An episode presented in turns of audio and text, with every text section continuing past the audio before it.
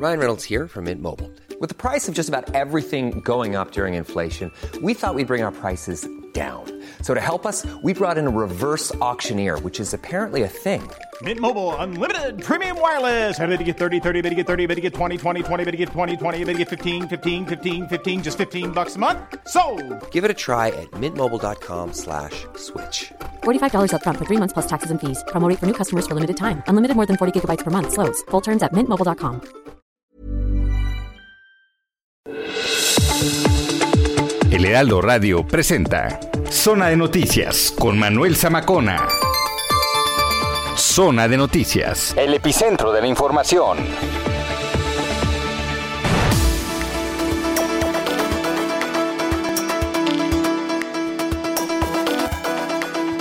Son las 2 de la tarde en punto en el tiempo del centro de la República Mexicana. Señoras y señores, qué gusto que nos estén acompañando ya en esta tardecita de domingo, domingo 19 de septiembre del año 2021. Un 19 de septiembre eh, nublado eh, en general aquí en la Ciudad de México. Eh, se llevó a cabo ya el segundo simulacro nacional 2021 eh, con esta hipótesis de un sismo de magnitud 7.2 en 2017 un día como hoy, pero de 2017 y también del 85, ¿no? Eh, pues temblaba. Desafortunadamente, pues muchos de nosotros vivimos, ¿no? Esta tragedia. A mí me tocó al aire eh, estar en un, en un noticiero que yo tenía ahí en, en el grupo Acústica. Estaba en un piso 22 en Paso de la Reforma a la una de la tarde con 14 minutos, pues empezó el temblor y yo estaba en el noticiero, ahí completamente en vivo. Entonces, pues bueno, ya sabe, los protocolos, uno como comunicador, lo que mm, nos toca es tranquilizar, es recordar, por supuesto, qué hay que hacer en estos casos y así lo vamos a hacer el día de hoy. Vamos a estar platicando ya en un momento más con Juan Manuel García, coordinador general del C5 de la Ciudad de México. Si muy cerca de su hogar, de su casa, de su departamento, no se escuchó la alerta sísmica, que en general no sonó la alerta, ¿eh? sonó un aviso que decía que iba a haber un simulacro. Bueno, si usted no escuchó esto, es importante que lo reportemos al 911. Es muy importante porque entonces, así, cuando vuelva la alerta sísmica, pues usted eh, va a poder escuchar. Y hay que recordar que la alerta sísmica, pues sí es un detonante y un factor, un punto muy importante que puede ser la diferencia entre la vida y la muerte en caso de un temblor. Así que qué gusto que nos esté acompañando aquí a través de la señal de Heraldo Radio, el 98.5 de FM en el Valle de México. Y también saludamos a los que nos escuchan a lo largo y ancho de la República Mexicana. Traeremos también la síntesis de esta semana de jornada de vacunación. Hoy me tocó ya la segunda dosis. Estuvimos en el World Trade Center, aquí en la Ciudad de México, es el lugar donde me tocaba.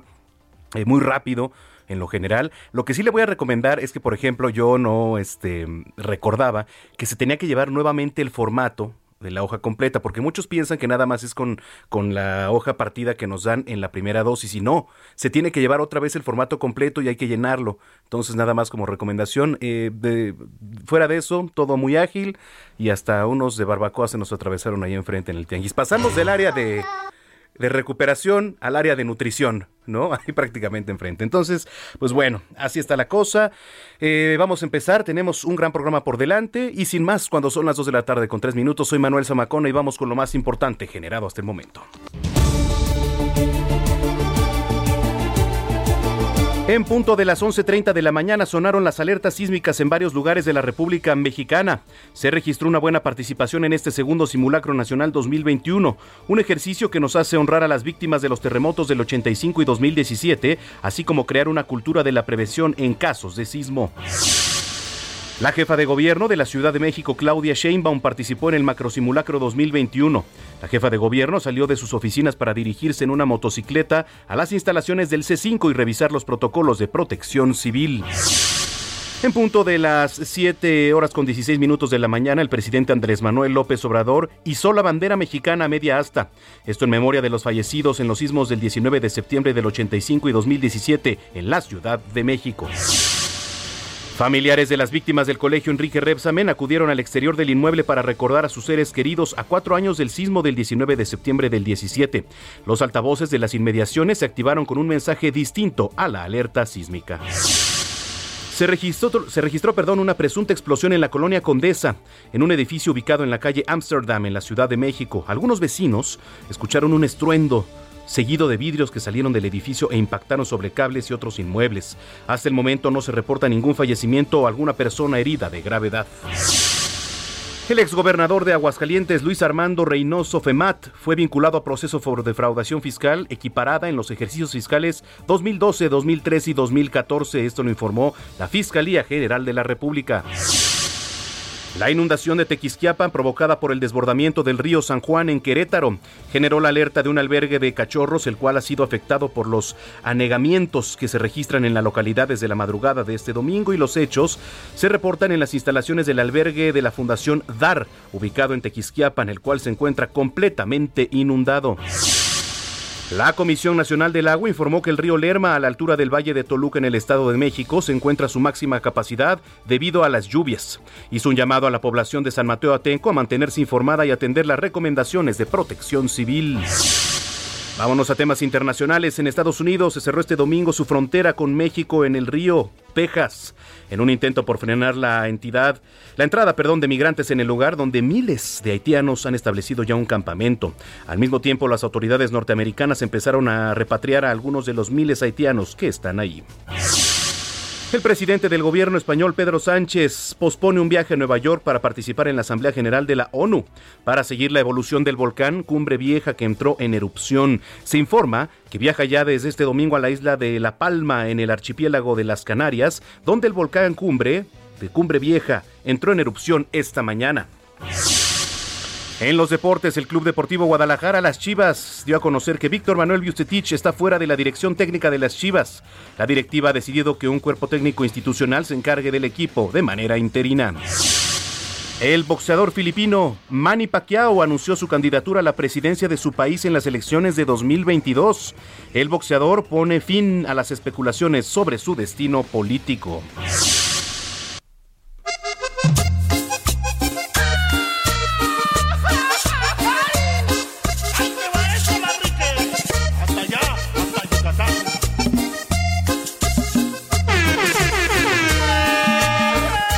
En 2022 será un año especial para los socios del ritmo. Los Socios del Ritmo, la agrupación comenzó en Campeche tocando cumbia en noviembre del 62 y va a cumplir 60 años de poner a bailar al público mexicano. Para esta celebración, por sus 60 años, los Socios del Ritmo tienen planeada una serie de actividades que irán anunciando a lo largo del próximo año. Comentaron que están en pláticas avanzadas con su compañía para un disco de aniversario. Además, que sería padrísimo lograr una serie, imagínense, una serie de los Socios del Ritmo para contar su historia de vida. Y hoy que vas camino hacia Nantán, no puedo ya nada remediar. Pues el tiempo ha pasado sigo enamorado, pero tú amas a otro más. Maldita mi duda fue fatal, y en la que me hizo escapar. Contigo toca en el cielo y un recuerdo de eso como nunca me hace llorar. Llorar, llorar y llorar. Me están dando ganas de bailar un poquito.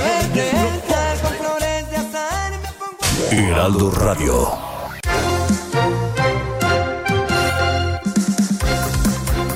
¿Qué tal? ¿Qué tal con los socios del ritmo? Bueno, eh, le platicaba que en punto de las 11.30 horas de este domingo se llevó a cabo el segundo simulacro nacional 2021. A mí me tocó ahí en el World Trade Center en general, bueno, ahí en, este lugar donde yo estaba sonaron perfectamente las, los altavoces de ahí de los postes que se encontraban. Fue un alertamiento, no sonó la alerta sísmica como tal. Pero bueno, vamos a ver eh, cuál es el saldo, cómo este, de manera general transcurrieron las cosas. En la línea telefónica tengo el gusto de saludar a Juan Manuel García Ortegón, coordinador general del C5 de la Ciudad de México. Juan Manuel, como siempre, qué gusto saludarte. Buenas tardes. Buenas tardes, Manuel. ¿Cómo estás? Muy bien, muchas gracias. Eh, para conocer cuál fue, eh, pues de manera general, el saldo, cómo transcurrieron las cosas hoy en el simulacro. Bueno, pues en general, eh, como comentó la jefa de gobierno en la conferencia de prensa de las 12.30, bastante bien. Tanto desde el punto de vista de, lo que comentabas, del sistema de alertamiento temprano a través de los postes de, del gobierno de la Ciudad de México, como el, y más importante, el proceso mismo de, de, evacuación y repliegue que realizan tanto los ciudadanos como los funcionarios públicos y la reacción del, del gobierno de las dependencias que tienen que, que tienen que ayudar en la atención de, un incidente. Eh, a todos los niveles eh, funcionó como se esperaba, entonces podemos considerar que de manera general este simulacro eh, ha sido eh, correcto. Eh, de acuerdo a lo, a lo establecido, por ejemplo, ¿se reportaron algunos altavoces en donde no haya sonado quizá en algunas zonas, eh, Juan Manuel? Sí, este, tenemos, este, como comentábamos en la conferencia de prensa, 101 que están eh, reportados como sin, sin reproducción. Están repartidos por toda la ciudad, no, no están concentrados en, en algún punto. Este, eh, obviamente, inmediatamente que se tienen identificados, se inicia el proceso de mantenimiento y a la brevedad estarán diagnosticados y, y, y en la medida de y en la medida de la falla, del tipo de falla que se trate, corregir. Correcto. Eh, la gente que aún no ha reportado, ¿dónde lo puede hacer eh, Juan Manuel García? La gente que no ha reportado algún altavoz que quizá no haya sonado cerca de su casa. Claro, pueden reportar este, básicamente en cualquier momento. Este, obviamente los, los simulacros y propiamente los sismos son los momentos en lo que es más, en los que son más fáciles identificadas las fallas. Entonces puede marcarnos al 911 de la Ciudad de México, también a través del Locatel 56 58 11 11 o al Sistema Unificado de Atención Ciudadana. También puede ser a través de las redes sociales de, del T5, eh, C5-CDMX, este, para que ahí nos indiquen este, sus fallas.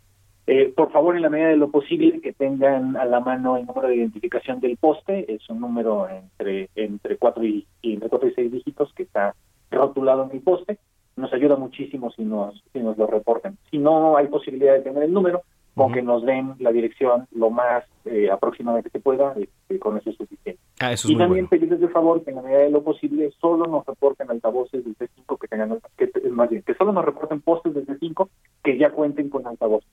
Recuerden que tenemos cerca de 2.000 postes que todavía no tienen altavoces, esos obviamente no, por, por obvias razones no van a sonar. Claro. Y también y tampoco es necesario que nos reporten los tokens de mi calle. Esos, aunque tienen altavoz, eh, eh, como sabe eh, tu público, no reproducen el sonido de la alerta.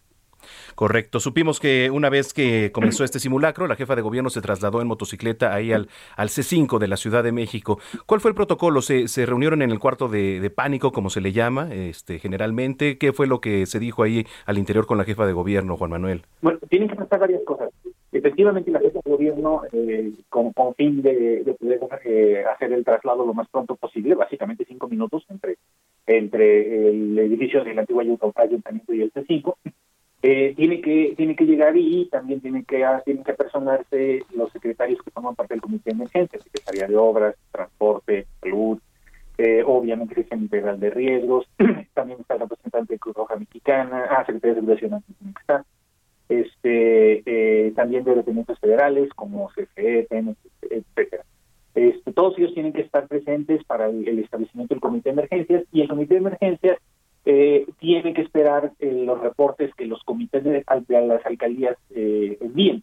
En cada una de las 16 alcaldías, en un, en un sitio ya predefinido, puede ser un centro de comando propio de la alcaldía o este dentro de propiamente el edificio de la alcaldía, eh, se tienen que se tienen que reunir el alcalde y su representante y representantes de diferentes áreas de gobierno central para que ahí capten la información de lo que pudiera estar ocurriendo en esta territorial. Correcto. Ahí se concentra y a través de lo que lo que eh, siempre comenta la Secretaría de Seguridad una estructura piramidal eh, empieza a subir la información este, hasta que llega literalmente al, al, escritorio de la jefa de gobierno, indicándole no solamente las, eh, las eventualidades, digamos, los, los, los incidentes que pudieran ocurrir, sino también el estado de fuerza que cada uno de las, de las dependencias de alcaldías están dedicando, en este caso al simulacro, pero en el caso de un sismo real, al Correcto. Bueno, pues eh, era importante tocar base contigo, Juan Manuel García, este, para ver en lo general cómo había transcurrido. Entonces, digamos en términos generales, eh, bien el simulacro y este únicamente queda el llamado para que si no escuchó la alerta cerca de su domicilio, la reporte al 911 o a Locatel. Es correcto, y aquí estaremos para atender. Pues te agradezco, Tocayo, como siempre, que nos hayas tomado la comunicación y estamos en contacto. Un abrazo. Muchísimas gracias. Igualmente es Juan Manuel García Ortegón, coordinador general del Centro de Monitoreo del C5 de la Ciudad de México, eh, que generalmente lo conocemos como los ojos de la capital. He tenido varias veces la oportunidad de entrar ahí al C5. Es una maravilla, ¿eh? La verdad, cómo se monitorea la capital desde diferentes puntos. Sí, son los ojos de la ciudad. Hay una pantalla justo enfrente, una enorme pantalla, y eh, desde donde está dividido, ¿no? En diferentes sectores, etcétera. Y ahí están elementos de la Secretaría de Seguridad Ciudadana, pues al pendiente con estos, este, pues micrófonos para estar en comunicación con emergencias. Pero bueno, así funciona la capital. Son las 2 de la tarde con 14 minutos en el tiempo del centro del país. En este, por cierto, domingo Día Mundial también del aperitivo. Los que amamos los aperitivos, pues queremos celebrarlo en un día especial, 19 de septiembre. Ya sabemos que de repente nos vienen tragedias, ¿no? Pero, eh, ¿usted se anima a celebrarlo, el día del aperitivo? Bueno, pues eh, una marca de papas inició con gran éxito un movimiento social para oficializar este reconocimiento del Día Mundial del Aperitivo.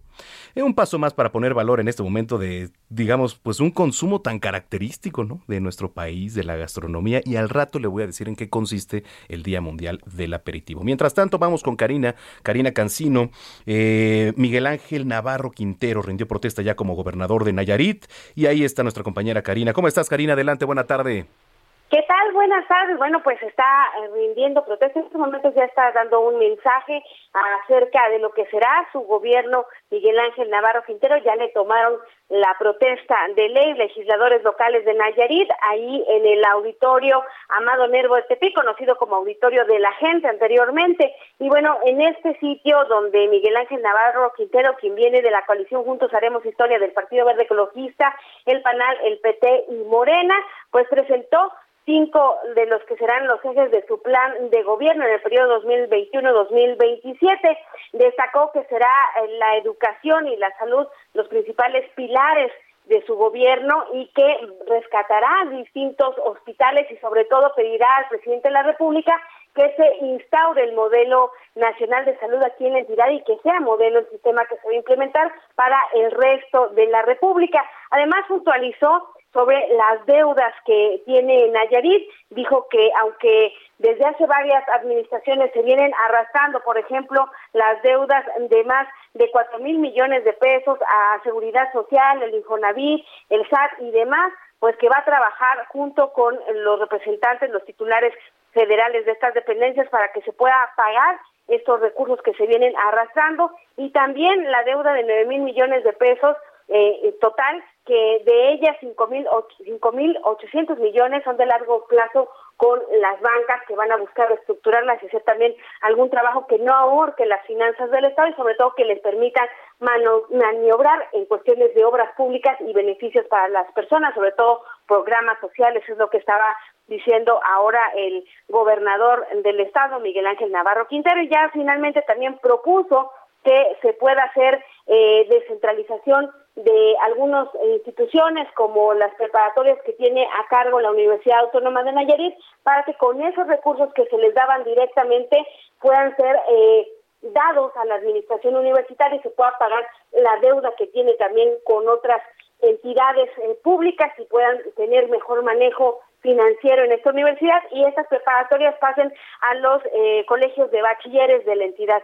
Y bueno, eh, hay que resaltar que de estas situaciones lo que dice el gobernador nuevo de Nayarit es que pretende que el gigante dormido busque una salida hacia el desarrollo, dice él, y sobre todo que a nivel nacional en esta República Mexicana, pues sea conocido principalmente por sus capacidades productivas en cuanto a turismo, productividad en el campo, educación y demás activos que tiene Nayarit. Y bueno, nada más eh, darte a conocer que estuvieron presentes varios gobernadores de, de, nuestro país, como Lorena Cuella de, de, Tlaxcala, Carlos Manuel Medina de Tabasco, Omar Falla de Hidalgo, y también electos Rubén Rocha de Sinaloa, Alfredo Ramírez de Michoacán, y de Colima, Indira Vizcaíno, que vinieron a saludar al, al gobernador del estado y también Mario Delgado y Ricardo Monreal de Morena están acompañándolo aquí y algunas personalidades del mundo artístico como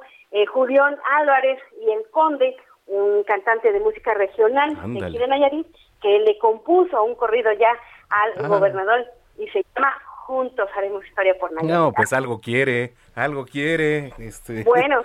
no, pero bueno, pues ahí está. Muy bien, pues así las cosas allá en Nayarit. Te agradezco mucho, este, Karina.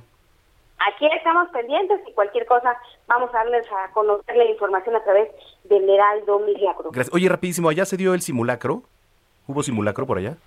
No te sabría decir porque estamos en esta ah, cobertura y entonces estamos eh, pendientes de esta situación, pero pues vamos a preguntar y con gusto te paso. Bueno, estamos pendientes. Gracias, Karina. Gracias, buenas tardes. Buenas tardes, Karina Cancino desde Nayarit, las 2 de la tarde con 19 minutos. Heraldo Radio.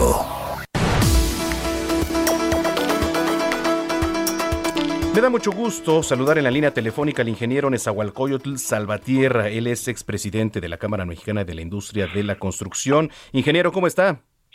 Muy bien, muchas gracias Manuel por esta oportunidad de dirigirme a esta importante audiencia. Muchísimas gracias. Vamos a platicar de la contienda por la presidencia ahora de la Confederación de Cámaras Industriales de los Estados Unidos Mexicanos.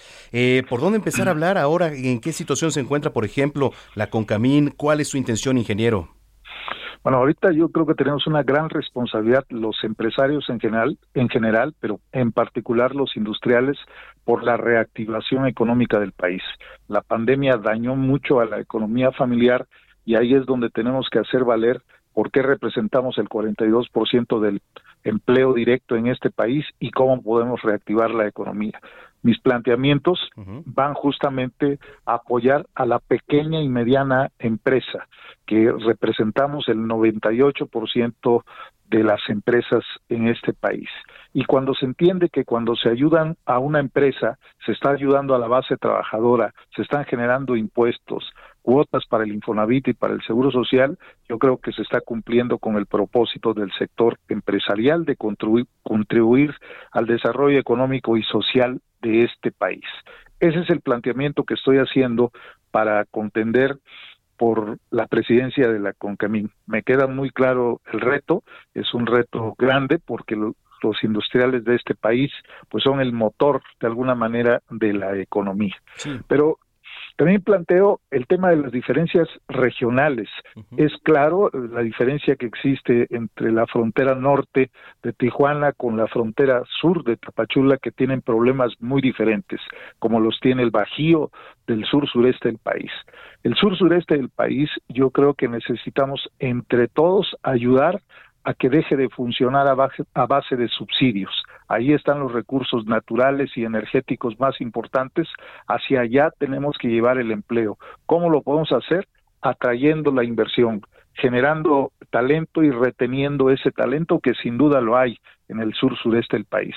Por eso estamos apoyando mucho el proyecto Pacto Oaxaca que firmó la CONCAMIN con los nueve gobernadores de los estados del sur como testigo de honor el presidente de la República para alinear los grandes proyectos estratégicos que él plantea, como Dos Bocas, como el Tren Maya, como el mismo proyecto transísmicos, a, a transísmico a los intereses de los gobiernos estatales. Y ahí también enfocaremos entonces las baterías para el desarrollo regional. Esos son dos aspectos que me parecen fundamentales, Manuel. Sí, eso es muy importante también ir de la mano, por supuesto, con el gobierno, ¿no? ¿Qué tanta empatía y qué tanto han ido de la mano? ¿Cómo, cómo lo siente? Bueno, desde luego que coincidimos en los qué ¿Quién va a estar en contra de abatir la pobreza, de combatir la corrupción? Absolutamente nadie. Y justamente en este otro concepto en el que coincidimos, en emparejar el desarrollo eh, regional. El país está creciendo ahorita por el rebote pandemia en este año arriba del seis y medio por ciento. Se pronostica un tres y medio. Él en su informe planteó un cuatro y medio. En las administraciones anteriores se crecía al 2%. Ese 2% era el resultado del promedio de los que crecían 8 y los estados que decrecían. Por eso es importante este apoyo a las pequeñas y medianas y, al, y particularmente hacia el sur sureste con el Pacto Oaxaca. Otra cosa que me parece fundamental que el gobierno podría hacer es determinar una política industrial. Es muy claro lo que sucedió a nivel global, lo que sucedió en China, antes de que tuvieran una política industrial y después de ello. Por eso vamos a insistir, tenemos la venia del presidente y la secretaria Tatiana Cloutier de empujar y poder implementar una política industrial. Con ello podremos atender estratégicamente a los eh, sectores que le permiten al país crecer más rápidamente. Es próximo 21 de septiembre, fecha límite para dar a, conocer la asamblea, ¿no? El, resultado oficialmente y el 24, ¿no? 24 de septiembre. El 24 de septiembre tendremos nuestra asamblea en donde sabremos quién será el próximo presidente. Afortunadamente, los tres contendientes ahora estamos cuidando la unidad de la CONCAMIN y sea cual sea el resultado, nos vamos a integrar con propuestas de trabajo para trabajar por, por el país y por la industria. Ingeniero, me dio mucho gusto platicar con usted esta tarde y mucha suerte. Muchísimas gracias, Manuel. Qué gusto saludarles. Igualmente es el ingeniero Nezahualcóyotl Salvatierra. Él es expresidente, expresidente de la Cámara Mexicana de la Industria de la Construcción y, bueno, está contendiendo por la presidencia de la Confederación de Cámaras Industriales de los Estados Unidos Mexicanos. Bien, pues eh, se nos fue la primera media hora. Vamos a ir a una pausa. Regresando, eh, vamos a platicar un poquito del paquete económico 2022. Y ya lo sabe, tenemos deportes, cultura, espectáculos, cine y más aquí en Zona de Noticias. Los invitamos a estar en comunicación. Arroba Samacona al aire. Arroba Samacona al aire. Pausa.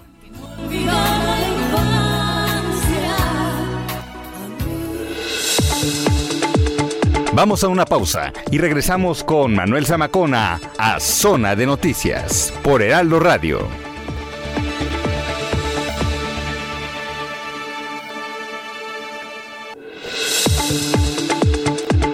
Ya estamos de vuelta. Zona de Noticias con Manuel Zamacona. Quiero ser un puerto en el mar, ser ese compás que te devuelva el rumbo. Quiero ser un lugar de paz y no dejar jamás que se te acabe el mundo. Amigo, amigo, no hay nada que temer, estoy. Era septiembre de 1985 cuando sonaba en la radio mexicana esta canción, compuesta por Albert Hammond, adaptada al español por Juan Carlos Calderón, que fue interpretada por Proyecto Hermanos, integrado por figuras como Julio Iglesias, Vicky Carr, José José, Pedro Vargas, Lucía Méndez y Emanuel, entre otros.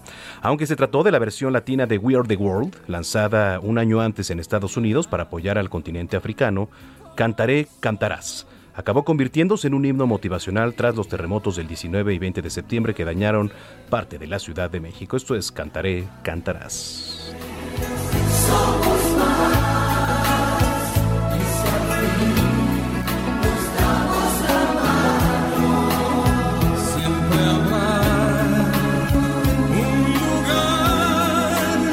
Para todos Heraldo Radio.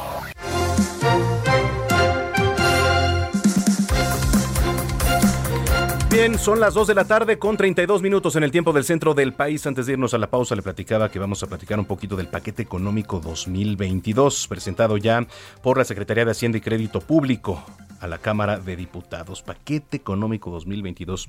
En la línea telefónica tenemos el gusto de saludar a Rafael Arenas. Eh, lo estamos contactando. Rafael Arenas es maestro en impuestos, doctor en ciencias de lo fiscal, contador público certificado. Ahorita ya lo estamos contactando para que nos platique un poquito del paquete económico 2022. Oiga, pero antes me estaban escribiendo, oiga, queda- quedaste Zamacona en decir en qué consiste el Día Mundial del Aperitivo. Ah, bueno.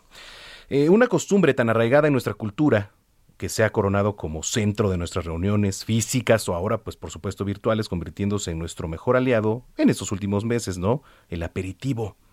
Por eso una marca de papas lanzó un manifiesto con los argumentos a favor de que el aperitivo pues tuviera su propio día. Ya ve que todo tiene su día, ¿no? El día del perro, el día del gato, el día de la silla, ¿no? El día de no sé qué cosa, pero bueno. El aperitivo quieren que tenga su propio día en el calendario y una petición oficial en la plataforma change.org que ya recogió firmas para apoyar esta reivindicación. Y la palabra aperitivo proviene del latín tardío aperitivus, cuyo significado tiene es este que tiende a abrir. Consiste en una comida ligera que se sirve para abrir o provocar el apetito antes del almuerzo o antes de la cena. Que aquí muchos el aperitivo lo conocemos como, hay un aperitivo, bueno, pues un tequilita, un mezcal, ¿no? Algo que nos abra el apetito, así se dice también. Por ejemplo, no sé, eh, aperitivo, algunas aceitunas, ¿no? Unas papas fritas, no sé, algo como botana, digamos también pero siempre a lo mejor nosotros, si el buen mexicano lo acompaña con un tequilita, con un mezcal, con lo que usted quiera, pero eso es el aperitivo. Entonces está buscando esto, que tenga su día, su día internacional, el aperitivo. Así que bueno, ahora sí ya tenemos en eh, la línea telefónica a Rafael Arenas, él es maestro en impuestos y doctor en ciencias de lo fiscal, contador público certificado, presidente de la Comisión de Asuntos Fiscales de la Asociación Mexicana de Empresas de Seguridad Privada. Maestro, gusto saludarlo, buenas tardes. Manuel, muy buenas tardes, buenas tardes, saludos a ti, a tu, auditorio, muy buenas tardes, buen domingo. Igualmente para usted. Bueno, pues ha presentado ya eh, el paquete económico 2022 ahí ante la Cámara de Diputados, que incluye ¿no? algunas de las propuestas de, de lo que son los criterios generales de política económica, proyecto de presupuesto de egresos de la Federación, eh, iniciativa de ley de ingresos. Eh, ¿Por dónde comenzar a hablar? ¿Cuáles son los pros, los contras? ¿Cómo lo ve este paquete económico, maestro? Ay, caray, pues bueno, lo veo bastante interesante por ponerle algún, este, algún calificativo, pero finalmente siguen siendo eh, dirigido el presupuesto de ingresos para apoyar eh, el, bienestar social, los, eh, los proyectos regionales, para apoyar la, todos los, los temas que conocemos de, del tren Maya, este, el aeropuerto, este, las becas, sembrando vida, en fin. Es, es muy interesante porque finalmente la, la, este, el gasto total neto previsto hubo un aumento y es de 7 de 7 billones de pesos el presupuesto uh, de egresos. Y de ese presupuesto de egresos, bueno, se va 1.5 billones a los ramos administrativos, 104 mil millones a defensa nacional, 364 a educación pública, 192 mil millones a salud, 24 mil millones a trabajo y previsión social, 296 mil millones se van a, la Secretaría del Bienestar, que ahí es donde está el programa de Sembrando Vidas y Pensiones de Adultos Mayores, 65 mil millones a turismo, en fin, se van, se van mucho, este, se van muchos recursos a estos, a estos programas sociales y pues se pretende recaudar eh, fundamentalmente en materia de impuesto a la renta, este, 4 billones eh, entre impuesto a la renta y, y el IVA, y, algo de lo más interesante, de lo más importante que, este, que esté en esta reforma es un nuevo, un nuevo, un nuevo esquema, un nuevo esquema de este, de, de ingresos de este, personas físicas y personas moral, que es eh, la, la este un, régimen simplificado, un, un, nuevo régimen simplificado, que no es, no es otra cosa más que poder aplicar una tasa impositiva menor desde el 1 hasta el 2.5% a las personas físicas que se encuentren en actividades empresariales, profesionales, arrendamientos y el RIF. Desaparece el RIF, desaparece el régimen de incorporación fiscal para dar paso a este nuevo esquema. Y este nuevo esquema, este, hay un tema muy interesante respecto del, del pago del impuesto a la renta que funciona eh, sin tener necesariamente deducciones fiscales. Aquí hay un problema importante en materia de IVA, porque el IVA prevalece. Es decir, yo puedo ser una persona que sigue facturando, que sigue, teniendo ingresos por actividades empresariales, profesionales, RIF o arrendamiento, y que esté cobrando un IVA, eh, el, IVA yo lo estoy acreditando con aquellos gastos que tengo con motivo de mi actividad. No está previsto, no está previsto el hecho de, que existe una disminución de IVA, simplemente una disminución en materia de impuestos sobre la renta para estas personas físicas. Algo importante en ese sentido es que estas personas físicas representan un 82% del padrón de contribuyentes que recauda menos del 1% de la recaudación total del país. En ese sentido, eh, a mí me, suena este, que, la federación debe de pensar eh, muy, muy, este, muy estratégicamente si, si les deja o no, como hace muchos años sucedía a estos pequeños contribuyentes, el manejo, control y administración de sus impuestos a los estados. Sigue el Estado cooptando a estos pequeños contribuyentes que evidentemente le, le merecen una, este, una fuerte inversión al gobierno federal, pero que no se lo deja a los estados. Entonces, este, este nuevo esquema, este nuevo régimen de, tributación eh, es interesante, pero este, yo creo que va a, este, a, merecer un gasto importante por parte del gobierno para el control de los mismos. Sí, estaba leyendo, ¿no? También algunas columnas dicen por ahí que en 2021 pues las metas fiscales no se cumplieron a pesar de, un fuerte incremento ¿no? en lo que fue y lo que comentabas, la recaudación de impuestos que proviene de una mejor fiscalización a los grandes contribuyentes. Ahora, metas para 2022, eh, la Secretaría de Hacienda va a tener que seguir eh, pues contando ¿no? con su eficiencia ahí en la recaudación de impuestos, ¿no? Y, y e interesante saber cuáles son ahora los nuevos términos, este, quizá las nuevas modalidades, porque muchos ¿no? de nosotros no sabemos ni siquiera por, por dónde va la cosa. Así es, es correcto. Las modalidades que tiene este nuevo, este nuevo régimen simplificado menciona acerca de una inscripción o actualización en el RFC. Eh, aquí, también pongo en, en, contexto el hecho de que existía el famoso REPECO, régimen de pequeño contribuyente, después migra al régimen de incorporación fiscal y ahora viene este, este nuevo, nuevo régimen en donde pretende la autoridad recaudadora que la economía informal también se incorpore a este nuevo régimen. Eh, dentro de esta, dentro de ese nuevo régimen, el, este, SAT dentro de las políticas menciona que es muy sencillo, dice es muy sencillo este, pertenecer a este régimen, es inscribirse o actualizarse en el RFC, generar la firma electrónica, expedir facturas a través del portal del SAT, y bueno, y va a haber una información precargada. Esta información precargada también es muy importante porque también lesiona la autodeterminación de los impuestos que tenemos las personas físicas y las personas morales. Entonces, la, la, este, la intención de la autoridad yo creo que es buena, pero creo que todavía le falta, le falta poder eh, afinar más en este, en ese sentido y poder llegar a las metas recaudatorias. Eh, eh, pretende eh, un, PIB, un crecimiento del PIB del 4,1%, este, pretende un, mantener un tipo de cambio de 20.3 pesos por dólar, en fin, las, las, estimaciones que tiene la Secretaría de Hacienda son pues bueno, yo, yo le diría demasiado optimistas con respecto de lo que realmente vivimos el ciudadano de a pie. Sí, por supuesto. Qué importante, interesante lo que nos platica, maestro, por favor, si tiene alguna red social para que la gente o, algún correo para que se comunique ahí con usted si tiene alguna duda sobre lo que nos acaba de platicar y analizar.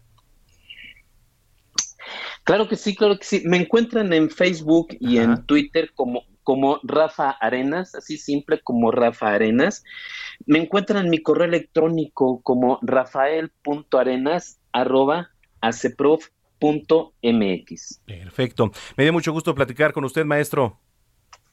Muchas gracias, al contrario, saludos a tu auditorio y pues gracias por esta, por esa conversación tan importante. Gracias, es el maestro Rafael Arenas, eh, doctor en Ciencias de lo Fiscal, contador público certificado, presidente también de la Comisión de Asuntos Fiscales de la Asociación Mexicana de Empresas de Seguridad Privada. A las 2 de la tarde con 42 minutos. Salud con el doctor Manuel Lavariega. Ya está en la línea telefónica mi tocayo, el doctor Manuel Lavariega Sarachaga, colaborador de Zona de Noticias, que nos viene a platicar un tema muy interesante que son los mitos y realidades sobre la vasectomía. ¿Cómo estás, tocayo? Muy buenas tardes. Tocayo, excelente tarde para todos allá en cabina, para ti y a todo el auditorio también. Muchas gracias. A ver, eh, para empezar a poner en contexto, eh, platícanos, ¿qué es la vasectomía? Bueno, la vasectomía es un procedimiento quirúrgico, es un procedimiento menor, ambulatorio, y está destinado al tema de la planificación familiar. Lo que se hace, pues, es cortar los conductos deferentes que están justo por encima de los testículos y de esta manera se impide que los espermatozoides lleguen a juntarse en el fluido seminal producido por lo que son las vesículas seminales y la próstata y esto pues disminuye hasta en un 99.9% la posibilidad de embarazos. Eso es muy importante. Ahora, sobre la vasectomía hay mitos y por supuesto que hay realidades. ¿Cuáles son los principales mitos y realidades a los que nos enfrentamos hablando de la vasectomía, doctor? Pues los mitos están principalmente relacionados al tema de la capacidad sexual. Muchos pacientes que realizan su vasectomía o que quieren realizar su vasectomía tienen miedo porque piensan que van a quedar con disfunción eréctil o que van a tener alguna complicación relacionada al tema sexual. Sin embargo, no hay ninguna condición de alteraciones en la eyaculación ni tampoco en la capacidad sexual. Y también incluso hay casos de pacientes que han sido reconectados porque se arrepienten. Prácticamente hay datos reportados de que el 3% de los pacientes se arrepienten y pueden ser reconectados. Ah, eso, eso, eso es muy importante. O sea, sí tiene reversión la vasectomía. Tiene reversión siempre y cuando se realice dentro de los primeros cinco años después de realizada, ah, con tasas de éxito importantes, pero pues regularmente es una decisión, digamos, ya definitiva y una vez que ya se alcanza la satisfacción de hijos, es decir, que ya no hay más intención de tener más bebés, entonces ahí es cuando ya se, se platica en pareja y se decide a realizar este procedimiento quirúrgico. Eso es importante. Después de estos cinco años, eh, quizá ya va a ser más complicado o de plano ya no se puede. Pues pues ya no se recomienda reconectar al paciente porque existe la generación de anticuerpos antiespermatozoides y estos pues generan ya de alguna manera cierta condición de infertilidad en el hombre. Sí, por supuesto. ¿Qué otras realidades y mitos podemos estar hablando de la, de la vasectomía? Porque eh, muchos de los hombres quizá no acuden a realizarse esta cirugía ambulatoria, eh, operación, ¿no? Ambulatoria, por, temor, ¿no? Por temor. ¿Cuál, cuál, ¿Qué podremos estar hablando de algún otro mito o de realidad, por supuesto, también? Sí, dentro de los mitos, pues yo creo que también es importante comentar, es un procedimiento muy sencillo, dura aproximadamente 25 minutos, se realiza Ahí, estamos teniendo problemas ahí con, la comunicación, ya le están marcando otra vez al, al doctor Lavariega. Pero eso es muy importante lo que nos decía el doctor Lavariega sobre la, la comunicación eh, familiar, ¿no? De platicar las cosas, saber, bueno, si ya se tienen un par de hijos, no sé, usted, sabrá cuántos hijos quiere tener, hijos o hijas, ¿no? Pero es muy importante lo que se nos está platicando. Ya retomamos ahí la comunicación. Adelante, doctor. Sí, les decía que es un dura y se hace con anestesia local o regional, es una cirugía menor y regularmente pues se requiere Ajá. Ay, no, creo que creo que no.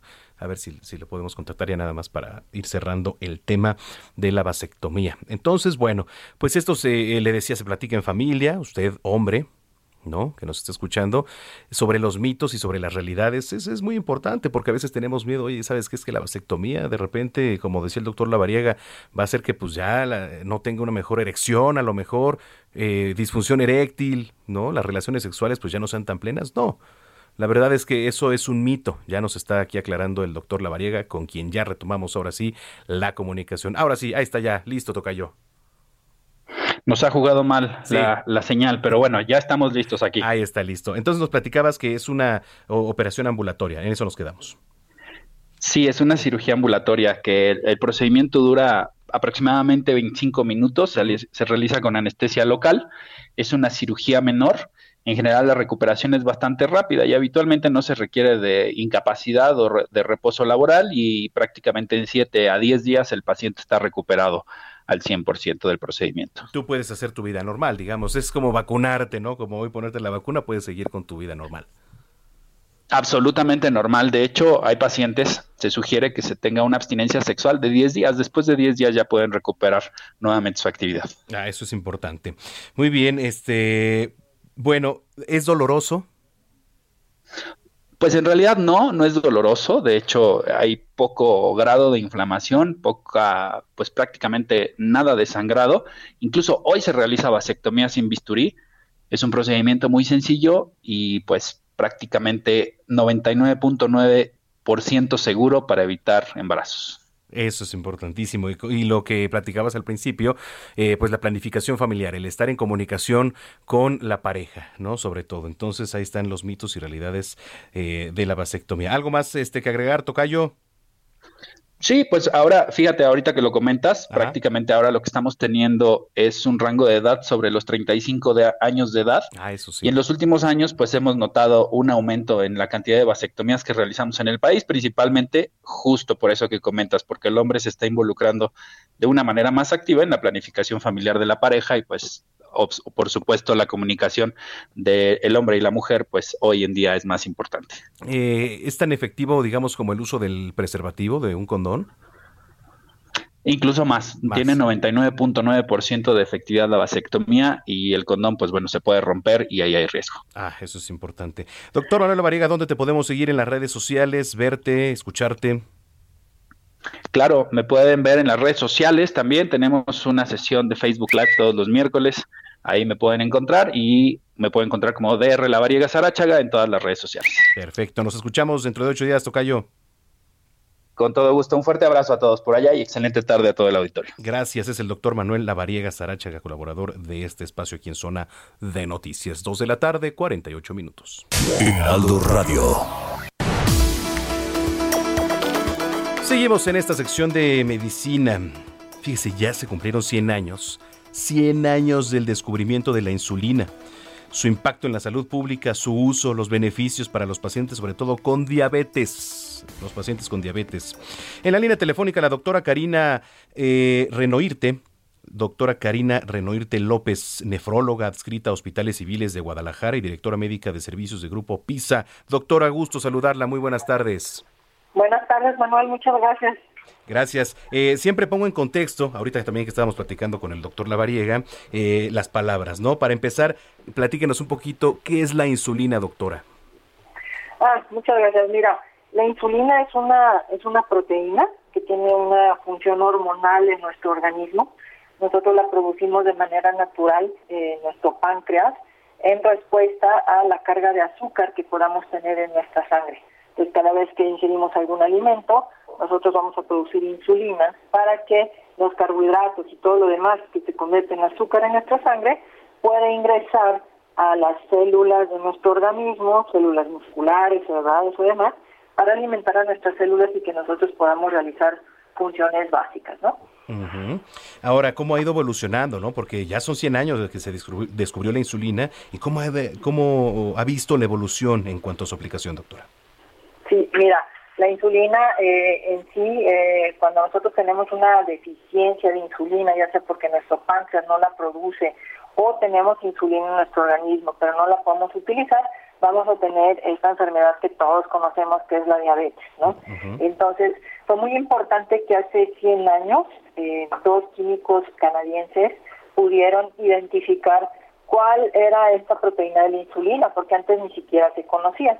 Entonces ellos pudieron aislar del páncreas de ganado bovino y porcino insulina y la aplicaron a personas que tenían diabetes y vieron que los niveles de azúcar disminuían. Bueno, primero hicieron experimentos en, en perros y después el primer paciente beneficiado realmente fue en 1923, fue un niño de 14 años. Esto cambió radicalmente la evolución de las personas que tenían diabetes porque antes de este descubrimiento de la insulina no existía ningún tratamiento para la diabetes que no fuera eh, modificar la dieta. Entonces, imagínate, las personas morían a edades muy tempranas y de complicaciones pues este, severas relacionadas con la diabetes. Fue evolucionando, obviamente esta insulina era de origen animal, presentaban algunas reacciones eh, adversas, las personas cuando se inyectaban había dolor, había eritema, era costoso producirla porque pues era eh, se necesitaban el páncreas de 50 eh, animales, por ejemplo, para el tratamiento de un año de una persona.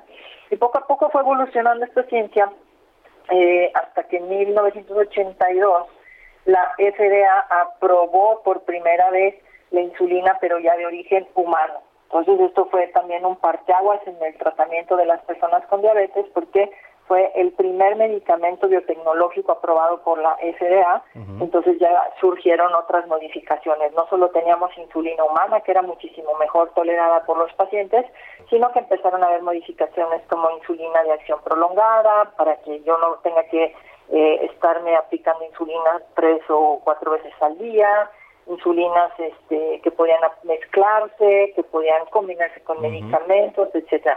Importante señalar también que eh, todos estos avances tecnológicos, pues en realidad fueron gracias a, la industria farmacéutica y hoy en día, pues eh, disponemos afortunadamente en México y en el resto del mundo de insulinas que son prácticamente eh, como una pluma que podemos llevar en nuestro bolsillo, que ya no requiere ser refrigerada, que son dispositivos muy fáciles de utilizar y bueno, en México eh, esto ya, ya está desde hace muchos años, pero en el 2015 fue cuando se registró el primer medicamento biotecnológico biocomparable y fue justamente una insulina. Ya, eh, mire, tenemos poco tiempo, doctora, pero ¿cuáles son los mitos más comunes en torno a su uso, a la aplicación de la insulina? Eh?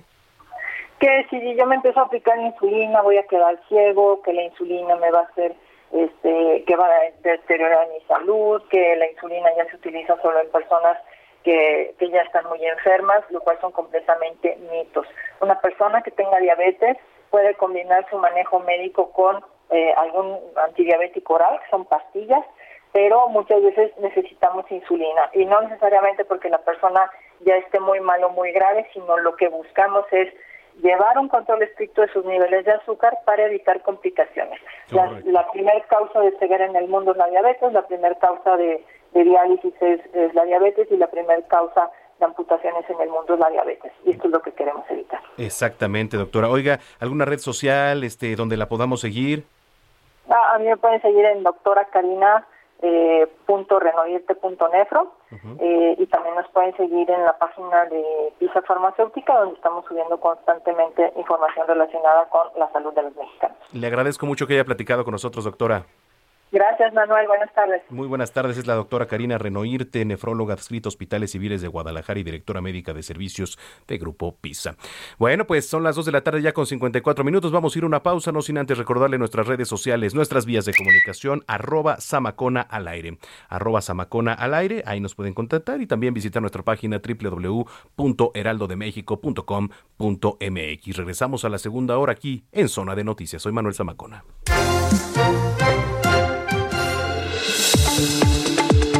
Vamos a una pausa y regresamos con Manuel Zamacona a Zona de Noticias por Heraldo Radio.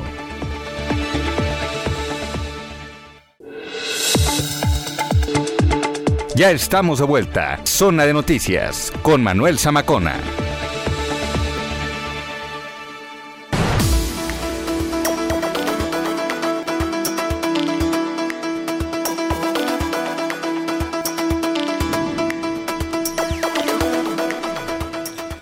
Son las 3 de la tarde en punto, las 3 en punto en el tiempo del centro de la República Mexicana. Qué gusto que nos esté acompañando en esta segunda hora de noticias aquí en Zona de Noticias a través de la señal de Heraldo Radio, el 98.5 de FM en el Valle de México. Y saludamos a los que nos sintonizan a lo largo y ancho de la República Mexicana en las diferentes frecuencias locales, de sur a norte y de norte a sur. Y en Estados Unidos nos ven aquí a través de nuestras cámaras web. Eh, y también usted lo puede hacer en www.heraldodemexico.com.mx. En Atlanta en Chicago, en Brownsville, allá en Texas también. Muchos, muchos saludos. En Chicago, en Atlantes, en el canal 21 acá en Now Media TV. Así que muchos, muchos saludos a todas y todos ustedes. Tardecita de domingo, domingo encapotado en la capital, está nublado en lo general, es 19 de septiembre del año 2021, ya platicamos en la primera hora exactamente, ya ahora sí que valga el comentario, ya temblamos cada vez que es septiembre y sobre todo 19, ¿no? O sea no sé, la verdad es que es terrible. Pero bueno, se llevó a cabo el Simulacro Nacional 2021. Ya hemos platicado con Juan Manuel García Ortegón, el director general del C5 en la capital. Dice que, pues en términos generales, todo salió con calma. Y yo lo invito a que si no sonó el altavoz que está cerca de su domicilio, lo reporte al 911 o al número de Locatel. Es importante que lo haga porque puede ser la diferencia el que suene el altavoz o no entre la vida y la muerte. Entonces, la verdad es que es muy importante que, que, suene el altavoz ahí cerca de su domicilio. Bueno, pues entramos a esta segunda hora de noticias, hoy que es 19 de septiembre, que por cierto, además de, todo lo, relacionado, ahorita vamos a tener un recuento que nos hizo una pieza muy padre aquí nuestro compañero Héctor Vieira, de los terremotos. Hoy 19 de septiembre se celebra el Día Internacional de Hacer Conciencia sobre la Mordedura de Serpiente. Les platicaba cuando fue hace unos días, ¿no? Que aquí en la capital encontraron una boa constrictor en la alcaldía Cuauhtémoc y luego Protección Civil sacó también del metro Chabacano, si no mal recuerdo, dos serpientes. Es Entonces, la boa. Exacto, señor presidente. Bueno, hay que hacer conciencia sobre la incidencia mundial de las lesiones por mordedura de serpiente. ¿A ti te ha mordido una serpiente, Gina? No, y espero que no me pase no, nunca. No, no, no, imagínate. A mí me picó hace poco, bueno, hace poco, hace sí, como un año, un alacrán. No, y afortunadamente pues no era de los venenosos. Además, también se requiere sensibilizar a la población sobre cómo prevenir las mordeduras de serpiente. Fíjese, la Organización Mundial de la Salud estima que entre 81 mil y 138 mil personas en todo el mundo mueren cada año por una mordedura de serpiente. Evidentemente hay, hay regiones en donde estamos más expuestos que otras, ¿no? Y hasta 400 mil quedan permanentemente discapacitadas o desfiguradas como resultado de ser mordidos o mordidas por serpientes venenosas. Estas personas muchas veces son discriminadas ¿eh? y condenadas al ostracismo. Además, muchas de ellas no pueden trabajar, pierden sus ingresos, adquieren deudas y bueno, todo lo que conlleva. Así que bueno, hay que hacer conciencia y yo me pregunto si los hospitales aquí están capacitados, tienen antídotos en caso de alguna mordedura de serpiente, sería bueno. Sería bueno preguntar. Bien, pues cuando son eh, las 3 de la tarde con 3 minutos, de saluda Manuel Zamacona y vamos por lo más importante generado hasta el momento en voz de nuestra jefa de información, Gina Monroy.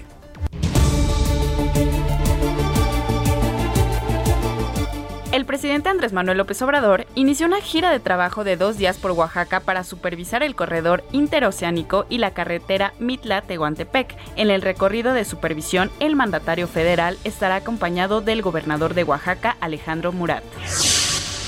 Congresistas republicanos de Estados Unidos alzaron la voz y criticaron que el gobierno mexicano recibiera a los presidentes de Venezuela y de Cuba en la cumbre del CELAC por considerarlos responsables de violaciones a los derechos humanos.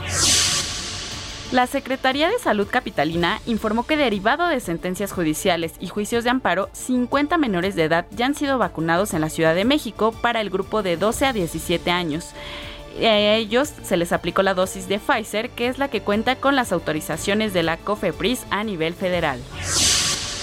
Las funcionarias municipales de Kabul han recibido instrucciones de quedarse en casa. Solo las mujeres que no pudieron ser sustituidas por hombres recibieron permiso para ir a trabajar.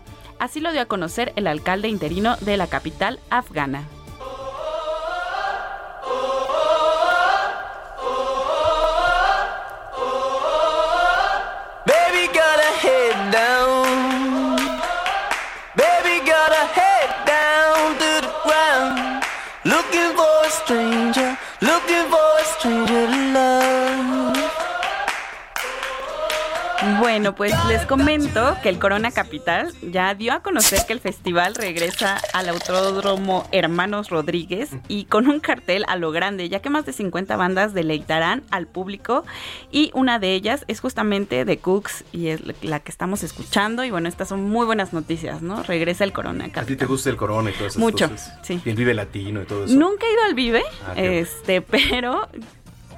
¿A ti sí?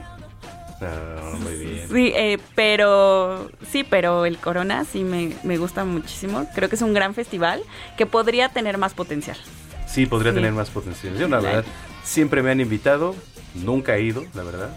Pero bueno, pues este algún día iremos, ¿por qué no? Sí, vale la pena. A, buenas, a veces hay buenas bandas. Pero así dicen que el Corona es más fresón, ¿no? Ah, sí, obvio. Sea, es obvio, más fresón y el video acá más, más raspa, ¿no? Más. más o sea, sí, pero sí, aquí Javi. o sea que en el, en el Corona que se fuma acá... Ah, no, no sé, eso sí no sé, no, me ha tocado ver, pero... Se fuma y así, ¿no? Bueno, yo la verdad es que nunca he ido. Pero es cierto que sí, los costos son muy diferentes, por ejemplo, entre el Vive y el Coronas tienen una diferencia abismal. Muy bien, bueno. Bueno. Muy bien, Gina, pues muchas gracias. No, ¿de qué? Buenas tardes. Gina Monroy con el resumen informativo.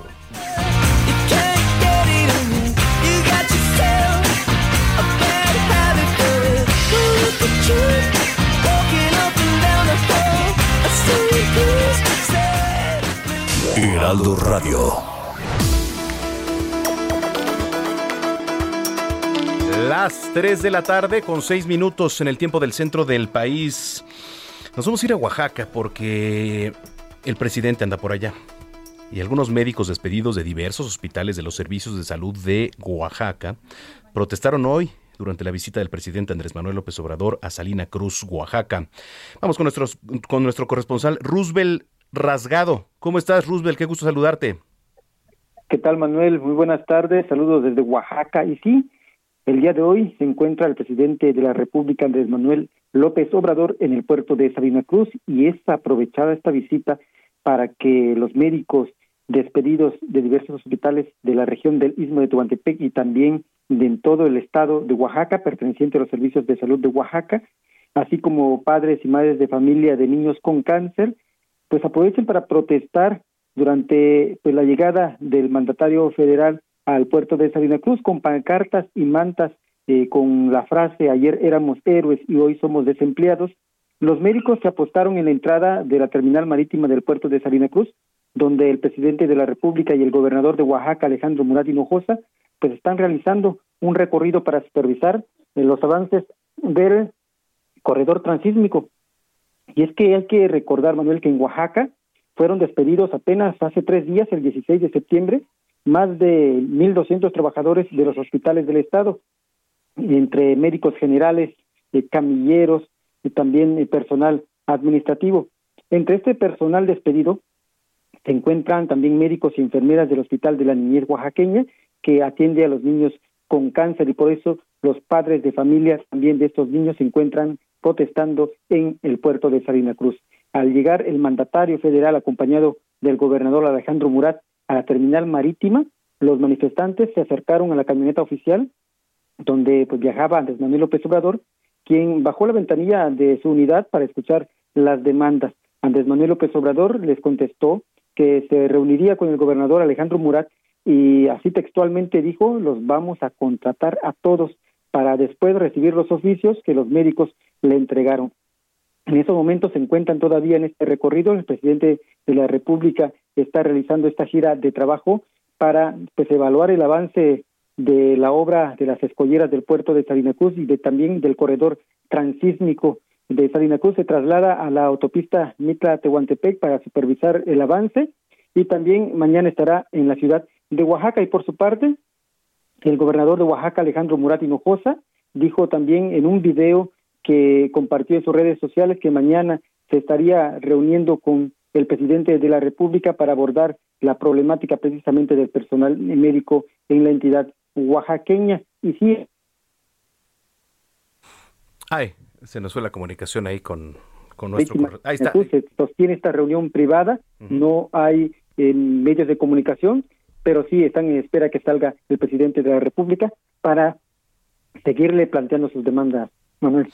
Bueno, pues a ver, a ver cómo lo toma Andrés Manuel López Obrador, porque ya ves que el, presidente, cada vez que se le llegan a manifestar o eso, cree que lo están atacando por parte del conservadurismo.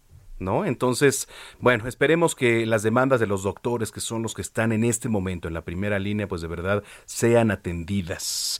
Gracias, estamos al pendiente, estamos al pendiente y pues si lo permites en contacto para ver cómo transcurren las cosas allá durante la visita, Roosevelt. Estamos a la orden, Manuel. Buenas tardes. Gracias, Roosevelt Rasgado, corresponsal del Heraldo de México allá en Oaxaca. Oiga que, por cierto, déjeme el platico que se hizo viral un video en el que se puede ver el momento en que una boda es detenida, eh, detenida de manera repentina. Le estoy platicando allá en Torreón, ¿eh? Se detiene la boda de manera repentina luego de que la pirotecnia que se utilizaba ahí en la celebración pues provoca un terrible incendio en el salón. A esta boda habían acudido aproximadamente unas 150 personas que salieron del lugar pues de manera inmediata eh, al ver el incendio que se estaba provocando. El video viral se grabó en la ciudad de Torreón, Coahuila, durante uno de los bailes de los novios. Se tenía preparada la pirotecnia en el escenario principal, pero estas chispas alcanzaron los adornos y entonces provoca el siniestro.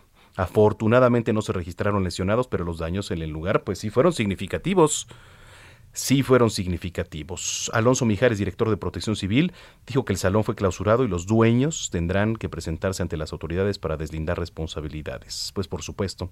Y ojo, ¿eh? También lo peligroso que es usar la pirotecnia en este tipo de, eventos. Muy bien, pues así las cosas. Eh, fíjese, nuestro compañero Héctor Vieira, productor de este espacio, nos hizo el favor de prepararnos una pieza que tiene que ver eh, los sismos de 1985 y de 2017, hoy 19 de septiembre, que recordamos a las víctimas.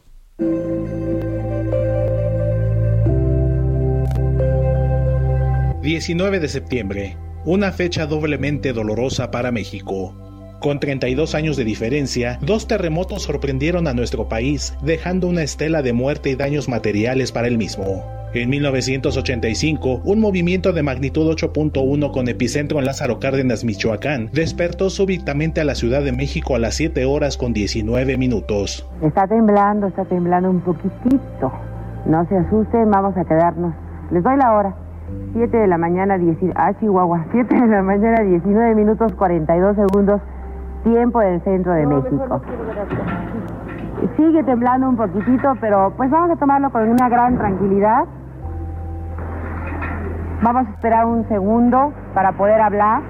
En 2017, otro movimiento, esta vez de magnitud 7.1 y con epicentro en Axochiapan, Morelos, reabrió las heridas a las 13 horas con 14 minutos, dos horas después del simulacro en el que se recordó lo sucedido 32 años atrás. Traten de mantener la calle libre, todos sobre carriles metrobús en banquetas, no obstruyan las calles.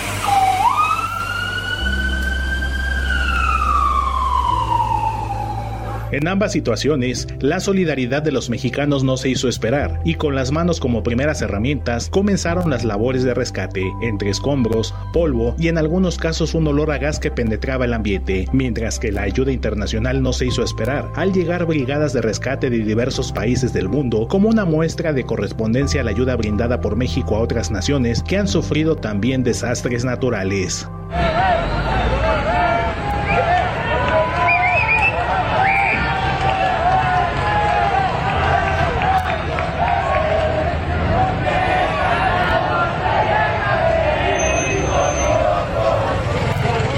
Tanto en 1985 como en 2017, la capital mexicana se convertía en la zona más afectada por los terremotos, cuya cifra oficial de víctimas nunca logró esclarecerse en el caso de 1985, en el que versiones extraoficiales hablan de hasta 40.000 víctimas. En tanto, en 2017 la cifra oficial de fallecidos fue de 369, de los cuales 228 se concentraron en la Ciudad de México. Tengo la tristeza de decir que estoy en presencia de uno de los más grandes desastres que he visto en la historia de la Ciudad de México desde que nací en ella. Han pasado 36 años desde el ya lejano 1985 y 4 años desde 2017 y como ocurrió en ambos desastres, México sigue en pie. Informó para el Heraldo Radio Héctor Vieira.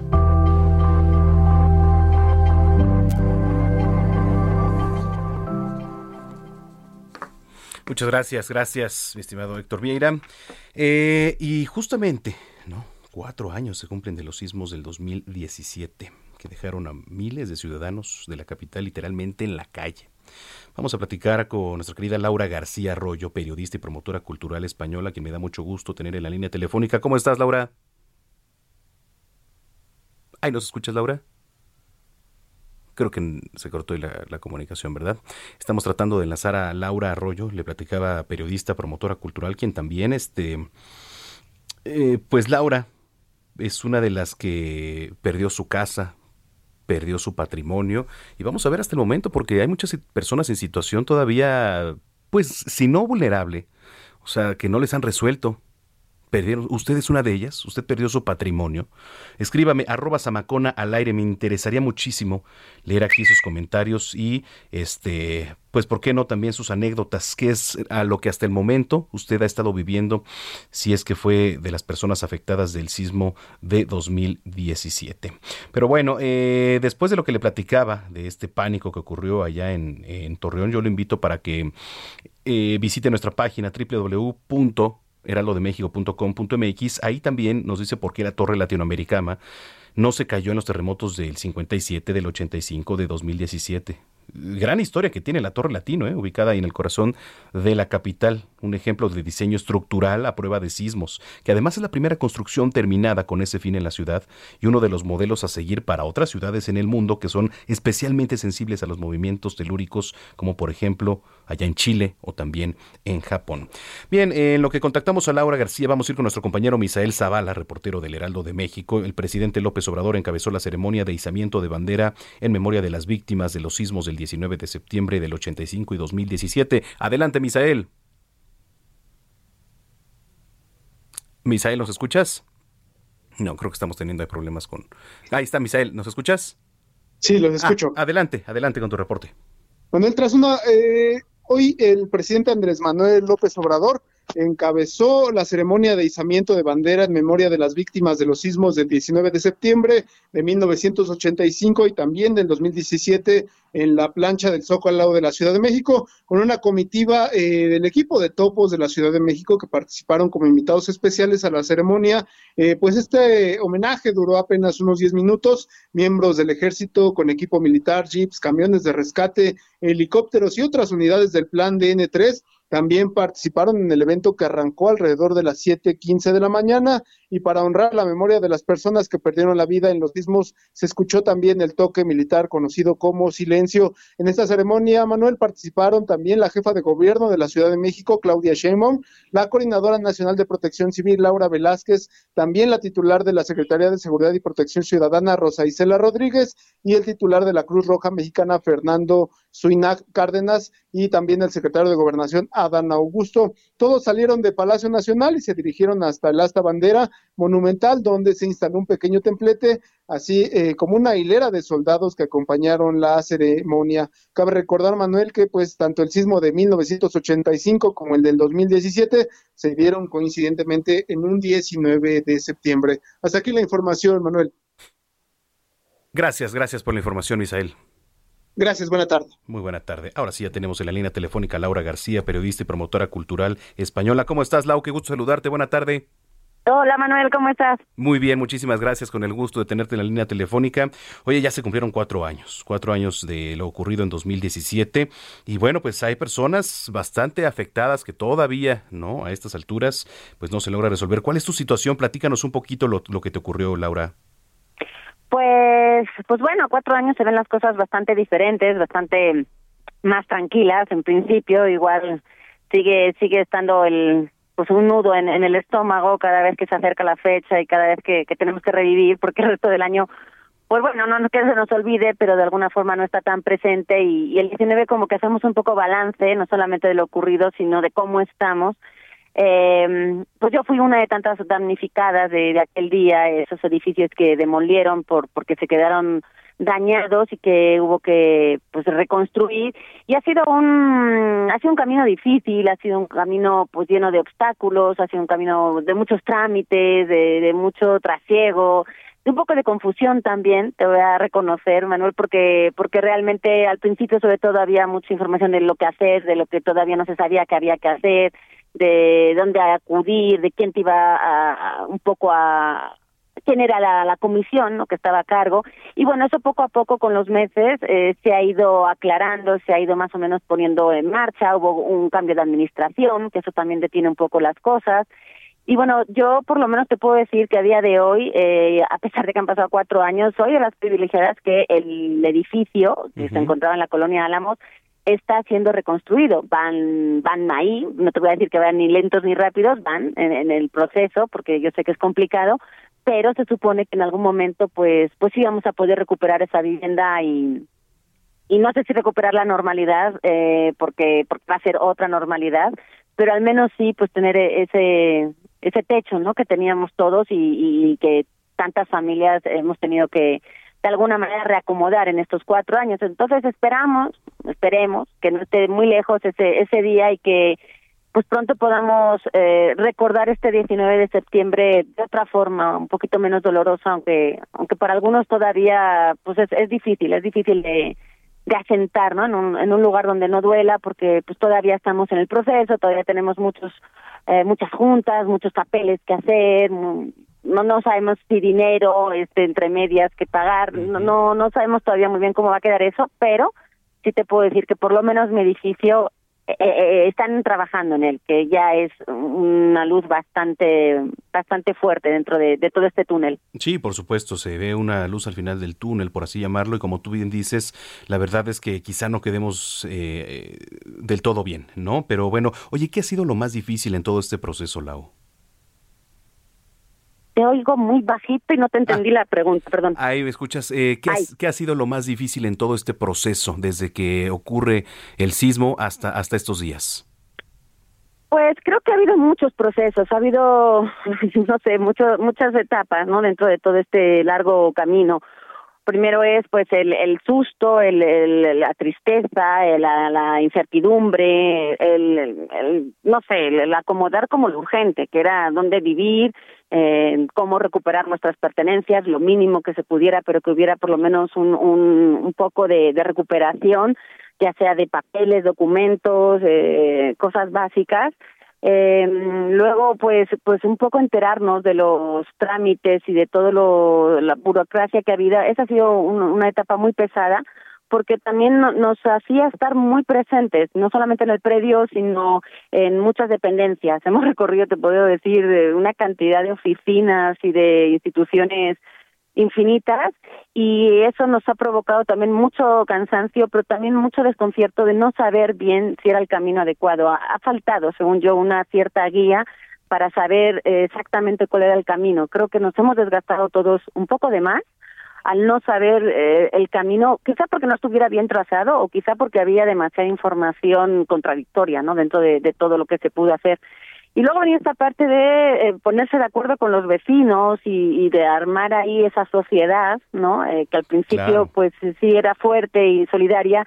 Y poco a poco el desgaste, también te, te tengo que confesar que sí ha, ha, ha dañado un poco, ¿no? Entonces ahora pues estamos muy hartos, por lo menos te hablo en primera persona, claro. pero estamos desencantados porque a veces dudamos de que el final pueda pueda llegar, a veces nos ilusionamos, pero eh, hemos tenido tan cerca esa, esa, ilusión tantas veces que ahora lo que preferimos es decir, bueno, cuando llegue pues será maravilloso, pero mientras pues no nos queda que esperar. Yo creo que todos hemos rehecho de alguna forma nuestras vidas en otros lugares. Ha habido muchos vecinos que se han ido de la ciudad y que hoy ven todos estos trámites a distancia. Y, y bueno, pues evidentemente eh, cada familia tiene una historia y una situación diferente, pero pero bueno, ojalá logremos otra vez unirnos, ojalá eh, pronto todos los que perdimos la, la, vivienda, pues podamos tener ese lugar otra vez sólido y, y, en paz, ¿no? Eh, que nos permita también una cierta seguridad, pues de no buscar las rentas, porque pues las rentas después del temblor estuvieron subiendo muchísimo y eso también fue un problema muy fuerte para nosotros que en un momento económico en el que pues estábamos muy muy vulnerables. Entonces, bueno, poco a poco todo eso se ha ido acomodando, pero sí se ha sido diferentes momentos de diferentes ánimos y de diferentes aguantes. Sí, sin duda. Oye, tengo que hacer una pausa, mi querida Lau, por favor. Te invito próximamente para que estés aquí en cabina y platicar de otras cosas también. Claro que sí, Manuel. Muchísimas gracias por el espacio y saludos a todos. Muchísimas gracias. Vamos a la pausa. Vamos a una pausa y regresamos con Manuel Zamacona a Zona de Noticias por Heraldo Radio.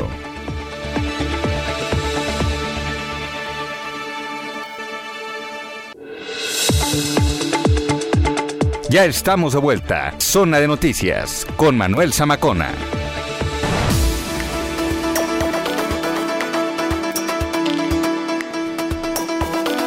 Las 3 de la tarde con 30 minutos en el tiempo del centro del país entramos de lleno a la última media hora de información aquí en Zona de Noticias y mire hay información eh, reciente que le voy a platicar. Esto se va a enterar, ¿eh? A dos días de su tercer informe, la jefa de gobierno Claudia Sheinbaum ya anunció cambios en su gabinete. Hay cambios en el gabinete de la Ciudad de México, cambios en el gabinete de Claudia Sheinbaum. Ahí le va. La jefa de gobierno designó a Carlos Alberto Ulloa como nuevo titular de la Secretaría de Inclusión y Bienestar Social. Ese es el primero. Paola Félix Díaz es la nueva secretaria de Turismo. José Luis Rodríguez Díaz es el nuevo secretario del Trabajo y Fomento al Empleo. Rafael Gregorio Gómez, nuevo secretario de Desarrollo Urbano y Vivienda. Estos son los cambios y por motivos personales, Almudena Osejo de la Secretaría de Bienestar entra, eh, este, pues se fue, entra en su relevo Carlos Ulloa, quien hasta este domingo se encargaba de la Secretaría de Desarrollo Urbano y Vivienda. Y en la CEDUBI se queda Rafael Gregorio Gómez Cruz, quien era director general de la dependencia. Y ya en propias palabras ¿eh? de la jefa de gobierno dice que es un profesional del ordenamiento territorial, ha trabajado con el objetivo de detener el crecimiento urbano. Bueno, en la Secretaría de Turismo que estaba Carlos McKinley, que aquí, a quien entrevistamos varias veces aquí también, va a ocupar la titularidad del Instituto de Planeación Democrática y Prospectiva de la Ciudad de México con el objetivo de reforzarlo. ¿Y quién va a ocupar ahora el lugar de la Secretaría de Turismo, Paola Félix, quien fungía como directora del Fondo Mixto de Turismo? El tercer cambio, le digo, se da en la Secretaría del Trabajo y Fomento al Empleo con Soledad Aragón, quien será sustituida por José Luis Rodríguez, el exdiputado también lo tuvimos aquí varias veces, se va a encargar de los trabajos de transmisión de la reforma laboral en el Tribunal Superior de Justicia. Ya otros cambios que se dieron también a conocer se dan en la Secretaría de Gobierno, en donde se incorpora como subsecretario de Gobierno Ricardo Ruiz. También como subsecretario de Programas de Alcaldías y Reordenamiento de la Vía Pública, Miguel Ángel Jauregui. Como subsecretario de Coordinación Metropolitana y Enlace Gubernamental, Israel Moreno Rivera. Y en el Instituto del Deporte de la Capital, se incorpora como director Javier Hidalgo. Estos son los cambios que ha anunciado hace unos momentos la jefa de gobierno. Son las 3 eh, de la tarde ya con 32 minutos.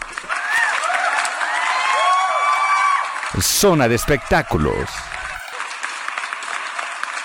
Toma chocolate, paga lo que debes. Toma chocolate, paga lo que debes. Toma chocolate. Bueno, pues al son de esta canción. Ya sabemos que es la sección de mi querida Nayeli Ramírez. ¿Cómo estás, querida Naye? Muy bien, mano, ya me estoy acostumbrando, ya la veo como mi cortinilla. Ya, ya, nos acostumbramos todos, ya, es, es institucional ya. Ya, ya se hizo, ya nada más cuando llegue ahí con la sorpresa van a tener que quitarla. ya, la vamos a cambiar, exactamente. Muy bien. Oye, a ver, ¿qué nos traes, mi querida Naye? Oye, mira, ya, ya vi que ya subieron, ya pusieron algunas de las canciones de Lost eh, grupos que están invitados al Corona Capital, porque te traigo, se acaba de dar, bueno, se dio a conocer esta semana que sí se va a realizar el festival este año. Nosotros creíamos que ya íbamos a tener que esperarnos hasta el próximo, pero dieron a conocer que el 20 y 21 de noviembre en el Autódromo de los Hermanos Rodríguez se va a realizar el Corona Capital. Ya dieron a conocer eh, el, todo el cartel, de Impala, Disclosures, de Cook, eh, son algunos de los invitados. Ya no creo que haya más porque eh, supimos de fuentes muy cercanas que van a reducir el horario del, del festival. Antes era de 12 a 2 de la mañana por día. Ahora creo que va a haber como un, una hora cierre, 11 de la noche, para que la gente pueda irse tranquilo, pueda todavía usar el transporte público y pues el aforo va a ser mucho menos de lo que estamos acostumbrados. También eh, va a haber algunas otras eh, reglas, como que tienes que llevar ya tu, tu recibo de que ya tuviste tus dos dosis de vacuna. Y pues como en noviembre no sabemos si todos los que asistan van a tener, por ejemplo, los menores de edad que sí pueden ir y que ellos todavía no van a ser vacunados, ellos pueden llevar una, una prueba que salga negativo al COVID no más de 72 horas antes del festival. Eso va a ser algo elemental para poder entrar a este festival. Vas a tener que llevar una identificación para que compruebes que eres el mismo del, de, este, de, tu registro de vacunación o del de la prueba. Vas a tener que llevar obviamente tu boleto. Y pues es parte de esta nueva normalidad que ya estamos viviendo y que pues los espectáculos son parte de eso, ¿no? Sí, sí, sí, efectivamente. Digo, como en todo, ¿no? Poco a poco, efectivamente, con pues las medidas de sanidad que ya nos conocemos, ¿no? Te ponen gel en la entrada, que esto, que el otro. Sí, y exactamente ellos dicen que también van a ver todo el tipo de seguridad que, ya se había acostumbrado, que son gel, que es tomar la temperatura, que es todo esto de la vacunación, que bueno, a mí no se me hace una mala idea, al contrario, yo creo que está bien que todos los asistentes lleguen con este registro de que ya estamos vacunados y también eso va a pasar en el Vive Latino porque también esta semana se ya a conocer que el Vive Latino también se va a realizar y va a ser el 19 y 20 de marzo del próximo año. Igual en el Foro Sol van a tener todas estas medidas. Solamente que ahí todavía no sabemos los artistas que van a ver pero seguramente va a haber algunas sorpresas porque para esta fecha ya se va a saber quién va a estar en Coachella, quién va a estar en ATL, en todos estos festivales internacionales que a veces son muchos los mismos cartel, bueno, agarran parte de esos cartel y lo traen aquí en México. Entonces, pues ya veremos también quién se va a aventar el, el andar de festival en festival en medio de la pandemia. Y porque pues está, está raro, ¿no?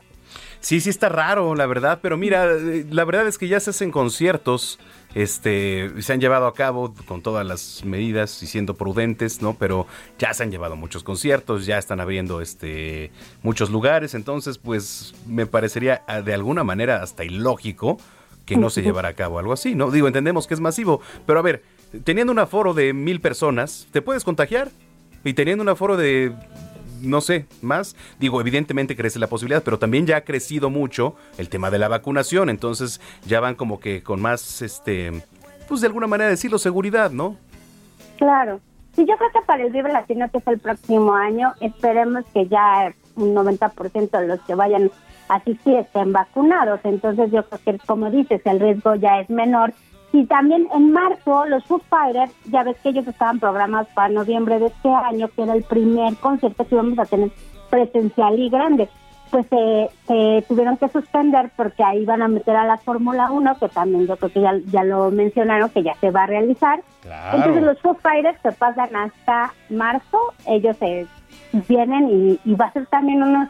Era uno de los espectáculos más esperados porque ya había fechas para antes de la pandemia, ya se decía que iban a hacer una gira, ahora regresan, pero se pasa hasta marzo del próximo año. Entonces ya estamos como como empezando a hacer planes ya reales para, para empezar los espectáculos de lleno como estábamos acostumbrados, obviamente con una nueva normalidad que pues también la verdad es que va a llegar un momento que lo vamos a hacer muy normal. Por supuesto.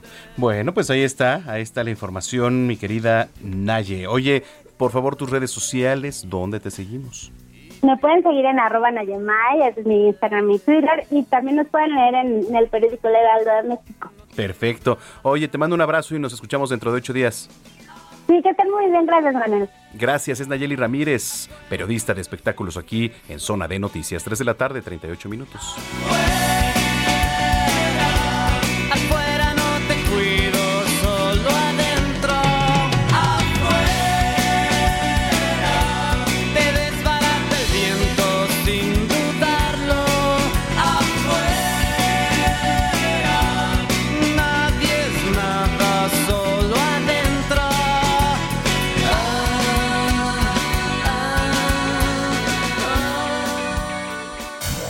Deportes con Roberto San Germán.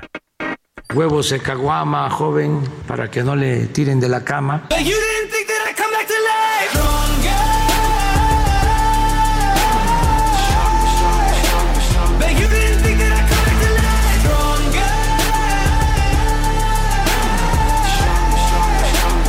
Vámonos a los deportes. Roberto San Germán, ¿cómo estás, mi querido Robert?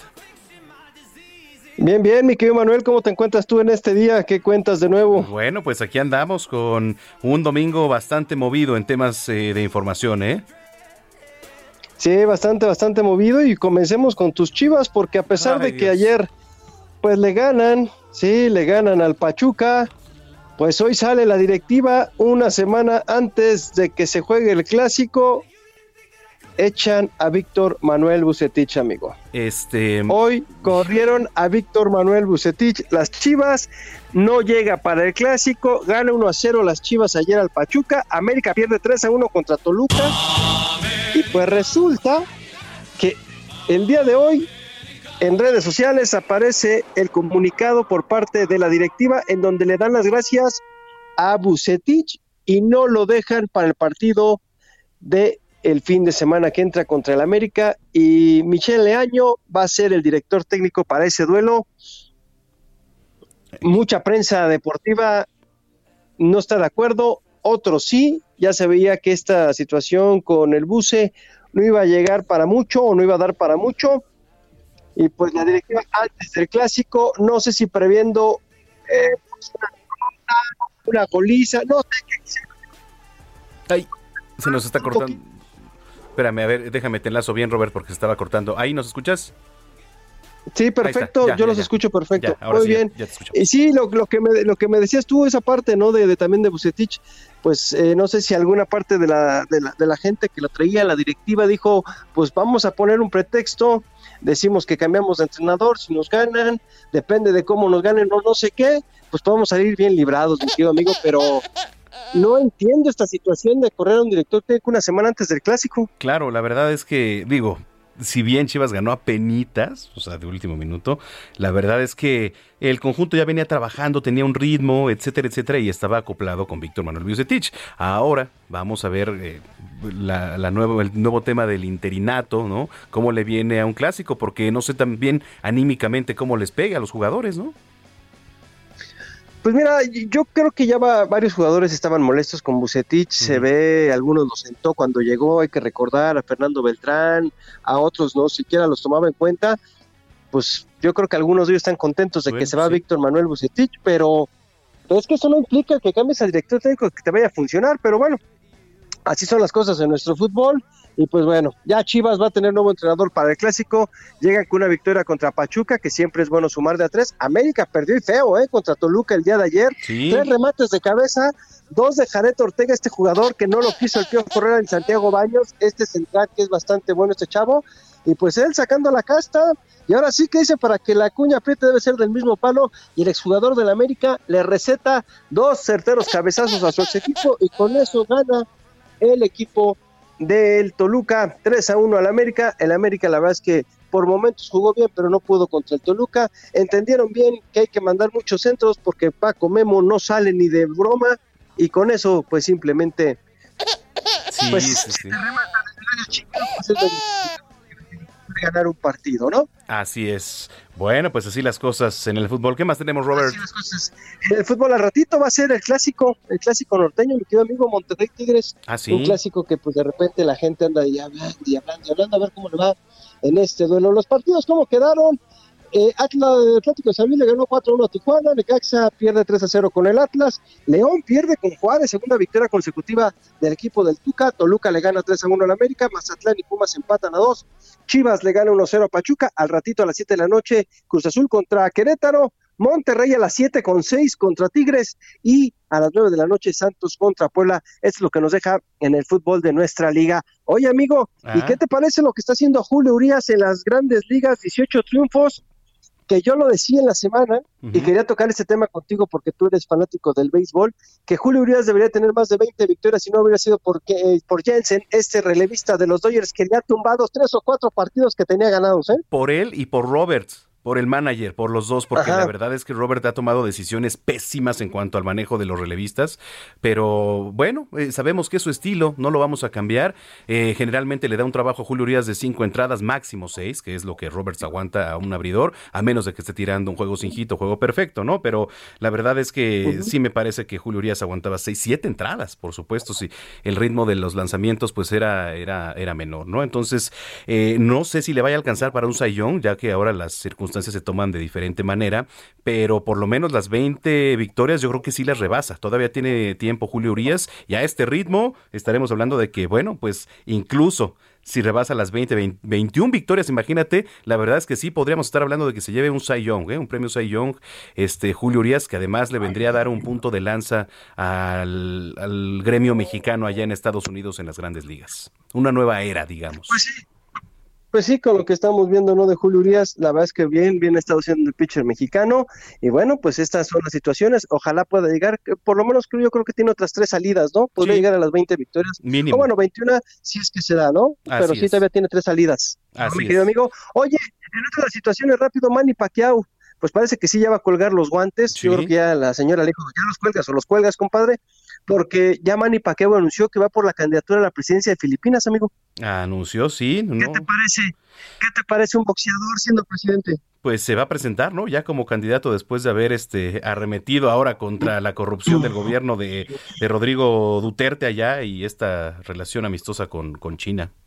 Entonces, pues a ver cómo le va. Pues sí, este, no sé, yo creo que mira, eh, eh, ahí está el, problema de, de, enfrentarte con este tipo de candidatos es que para que les ganes va a ser muy complicado por el arrastre que tienen, pero también hay que ver cuáles son sus propuestas políticas y qué te puede dar, ¿no? El buen Manny Pacquiao. Sí, porque bueno, no sé qué tanto sepa de política, la verdad que tanto está involucrado, pero pues bueno, ahí vemos casos aquí en nuestro país, ¿no? Ahí está Cuauhtémoc Blanco, ahí está esta Ana Gabriela Guevara, ¿no? Tenemos en la política, entonces pues mira, siempre siempre hemos visto personajes así, vamos a ver qué tal le va al señor Pacquiao.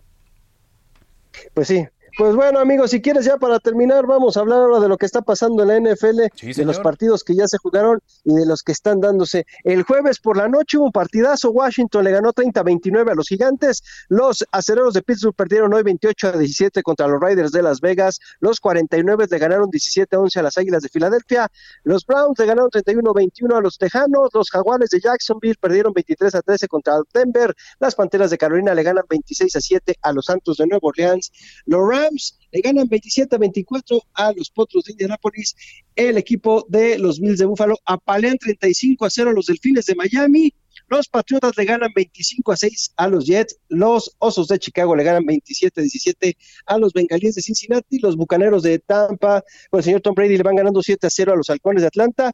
Cardenales de Arizona va perdiendo 14-7 contra los vikingos de Minnesota. Los halcones marinos de Seattle le van ganando 3-0 a los titanes de Tennessee. Los vaqueros de Dallas le van ganando 7-0 a los cargadores de Los Ángeles. Esos son los resultados que están dando en estos momentos. El partido de la noche parece interesante. Jefes de Kansas City contra los Cuervos de Baltimore y el de mañana los empacadores de Green Bay contra los Leones de Detroit. Es lo que está pasando en la NFL. ¿Cómo ves que tu equipo crees que gane y ponga su récord uno a uno? Ay, yo, vaqueros? espero que sí, espero que sí pongan uno a uno mis vaqueros contra por lo menos los cargadores. Ahorita ya voy a llegar a ver por lo menos parte del, del segundo cuarto todavía y, ya la segunda todavía te queda todo. Y ya luego pues te enganchas y ya puedes ver el clásico norteño si te interesa algo de ver de fútbol, ¿no? Sí, sí, sí, también. Y ya nos seguimos también en la noche con el Ravens Chiefs. Ese también, ¿no? Pues ya, ya, ya, tienes todo armado, mi querido amigo. Si se va a armar algo, pues ya invitas, ¿no? Eso, me parece perfecto, mi querido Robert. Tus redes sociales. Eh, Twitter e Instagram me puedes encontrar como arroba R San Germán. Ahí estamos para todos ustedes, amigo. Muy bien, te mando un abrazo y nos escuchamos dentro de ocho días. Claro que sí, hermano, cuídate mucho, un abrazo. Gracias, es Roberto San Germán aquí en Zona de Noticias, 348. Cine, cámara, acción con Gonzalo Lira.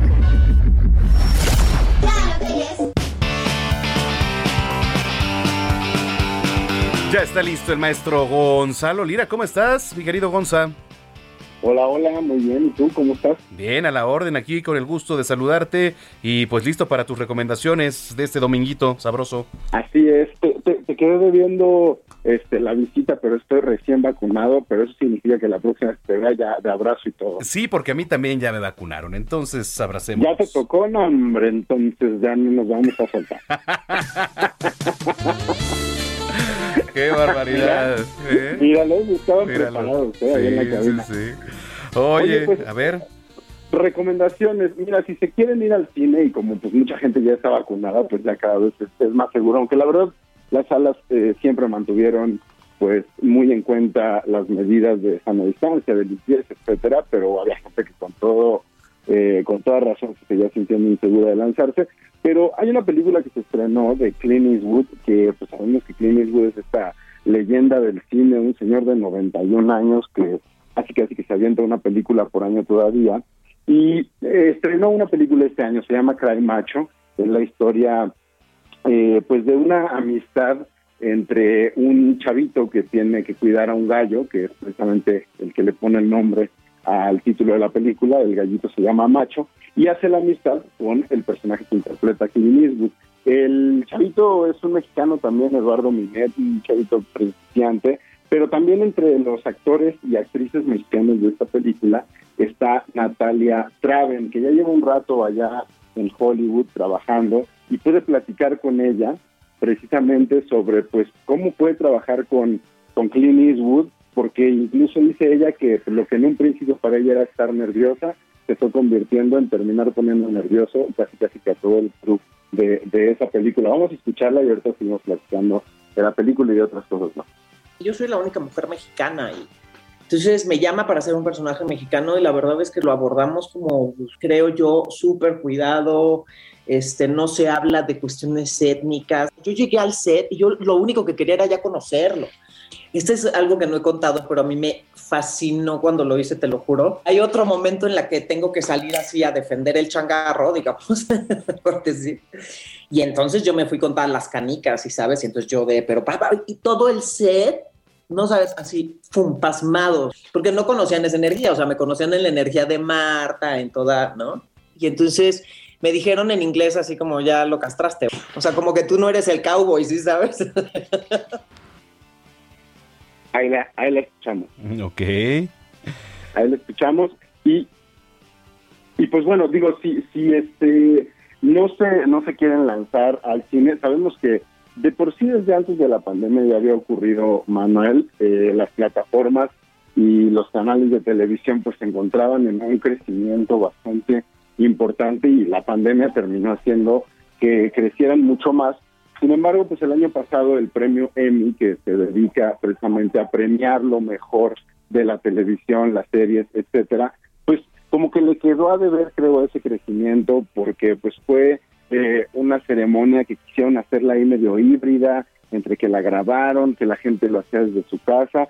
Total que creo que quedó mucho a deber para los fans y las fans de esta de esta premiación. Hoy por la noche se lleva a cabo justo la entrega de los premios Emmy, donde no sé, por decirte, HBO tiene 130 nominaciones, que además sabemos que HBO ahora es este monstruo que se convirtió en HBO Max con, con películas de, todo lo que es Warner, eh, lo que ya era de HBO, pero pues también por ahí está Disney, está Netflix y pues los canales de televisión convencionales.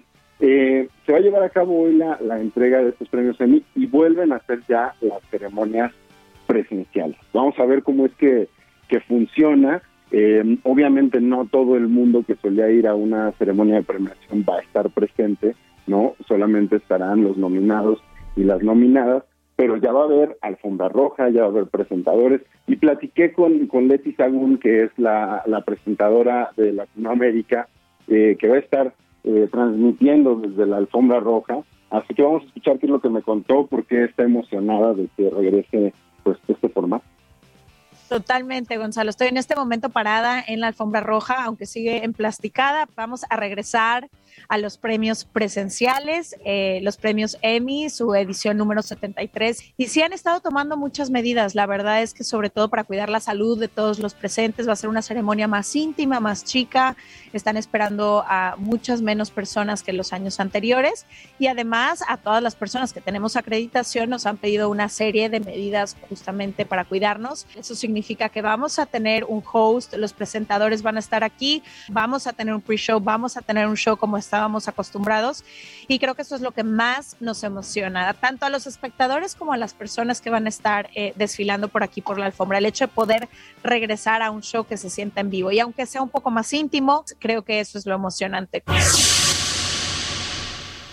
Ahí está, y Manuel, yo, mira, gane quien gane, yo lo que más quiero es que en la categoría de comedia se lleve varios premios Ted que si no le has echado un ojo, estás tardando. Oye, pues platicamos de eso dentro de ocho días, ¿te parece? Va, ya que tengamos lista de ganadores y ganadoras. Me parece perfecto. Redes sociales, Gonza. Arroba Goni, G-O-N-Y-Z, ahí me encuentro. Vamos a estar comentando. Te mando un abrazo y nos escuchamos y nos vemos por acá dentro de ocho días. Claro que sí. Gracias, es Gonzalo Lira aquí en Zona de Noticias. Muchísimas gracias por habernos sintonizado. Yo soy Manuel Zamacona, a nombre de Gina Monroy en la jefa de, de Jefatura de Información, eh, mi querido Javi Baez en los controles y Héctor Vieira en la producción. Yo soy Manuel Zamacona. Que pasen un excelente domingo y mejor semana. Y hasta entonces.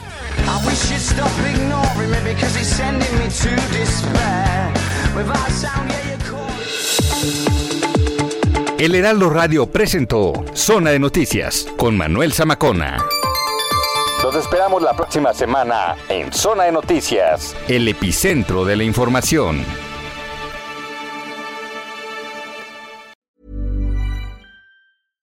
How would you like to look five years younger? In a clinical study, people that had volume added with Juvederm Voluma XC in the cheeks perceived themselves as looking five years younger at six months after treatment. Look younger, feel like you. Add volume for lift and contour in the cheeks with Juvederm Voluma XC. Reverse signs of aging by adding volume to smooth laugh lines with Juvederm Volure XC.